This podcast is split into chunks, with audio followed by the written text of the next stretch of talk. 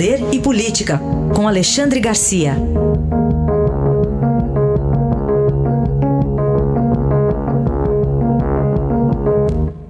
Alexandre, bom dia. Bom dia, Raíssa. Bom dia, Carolina. Olá, bom dia. Bom, inicialmente queria que você falasse um pouco. Uh, até ontem houve uma conversa entre os presidentes Jair Bolsonaro e Donald Trump. Eles estão mais aliados aí agora à ciência? Estão aliados à ciência, mas o que é ciência nesse caso, né? Uh, nem ele, nem Trump, nem Bolsonaro sabem exatamente qual é a solução. Nem eu, nem você, e nem a ciência. Isso é que é o pior de tudo. Né?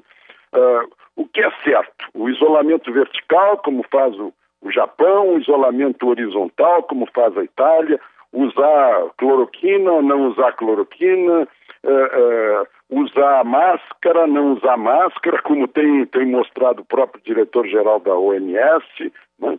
Uh, então é um vai e volta que a gente fica com o pé atrás. A ciência não achou ainda a vacina. Os israelenses começaram ontem a, a aplicar testes em roedores.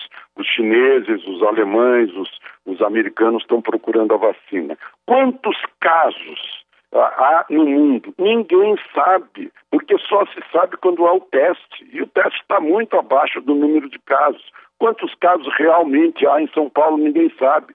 Quantas pessoas já saíram do coronavírus e por quanto tempo, qual é a duração, é, não se sabe ainda. Né? Então a gente tem que reconhecer que estamos tateando, estamos experimentando, estamos fazendo testes que vai e vem, né? enquanto isso as pessoas estão morrendo. Né? Uh, e ainda não temos a solução, né? nem mesmo a ciência tem a solução para esse coronavírus. Os chineses estão dizendo agora que há dois modelos de coronavírus e não apenas um só. Né? Então, é, é, o melhor é procurar luzes, é, experimentar, é testar.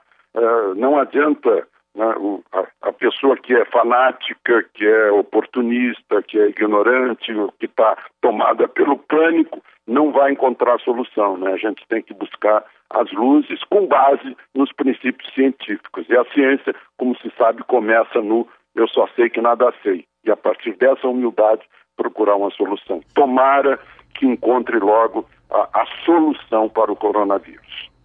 Alexandre, fala também sobre o agronegócio, né? Tereza, a ministra Tereza Cristina tem dito que é, tudo está abastecido e seguiremos assim. Pois é, eu acho que mais uma vez o agronegócio é que vai nos salvar dessa tremenda crise, né? Uma crise sanitária com reflexos na economia.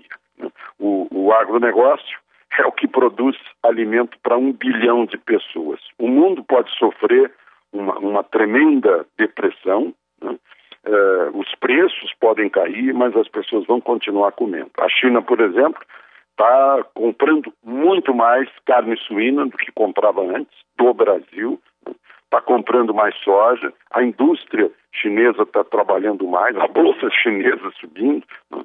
uh, e, e, é um grande mercado para nós. Né?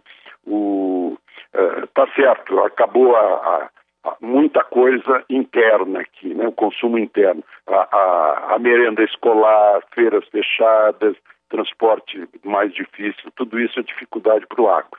Mas o agro continua trabalhando sete dias por semana, 24 horas por dia, e, e foi o que nos salvou na recessão da Dilma, que destruiu 13 milhões de empregos, né? foi que nos salvou nas contas externas e, e eu estou vendo que mais uma vez vai ser o agro que vai segurar uh, as contas gerais da economia brasileira. E Alexandre, para a gente fechar, um decreto presidencial tá, virou uma disputa judicial, né? Virou, eu acho que pela quinta vez. Né?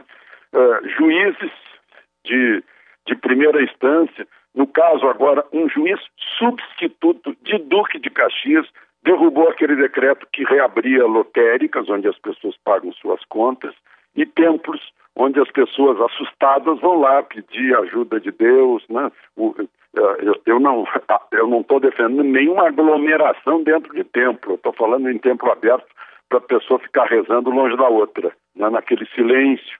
Mas, enfim, um juiz substituto de primeira instância de Duque de Caxias havia cancelado um decreto do presidente da República. E agora o Tribunal Regional Federal derrubou a decisão do juiz. Né? Então voltou a autorização para reabrir lotéricas e templos que quiserem reabrir. Agora, eu acho né, que, que, não está fazendo sentido isso. É, é, tudo bem, judiciário, derrubar um decreto que seja ilegal e inconstitucional do presidente, mas acho que a Constituição deveria dar uma mexidazinha para deixar isso nas mãos do Supremo, né? que aí é o nível de presidente da República. E não casos de juiz, outro dia foi um juiz de, de uh, do interior de Minas, depois um juiz do interior do, uh, do Ceará, agora um juiz do Rio de Janeiro. Né?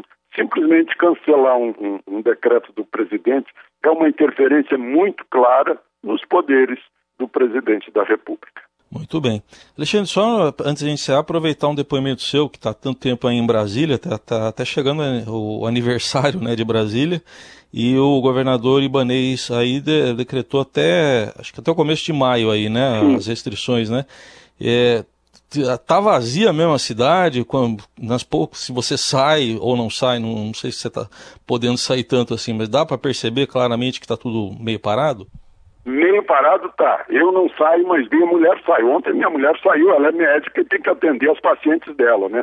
A, a, a criancinha no útero não espera, né? A, a, o, o, os, as doentes também não esperam. Minha mulher sai, pergunto para ela o que viu, que fez. Ela voltou, fez compras, né?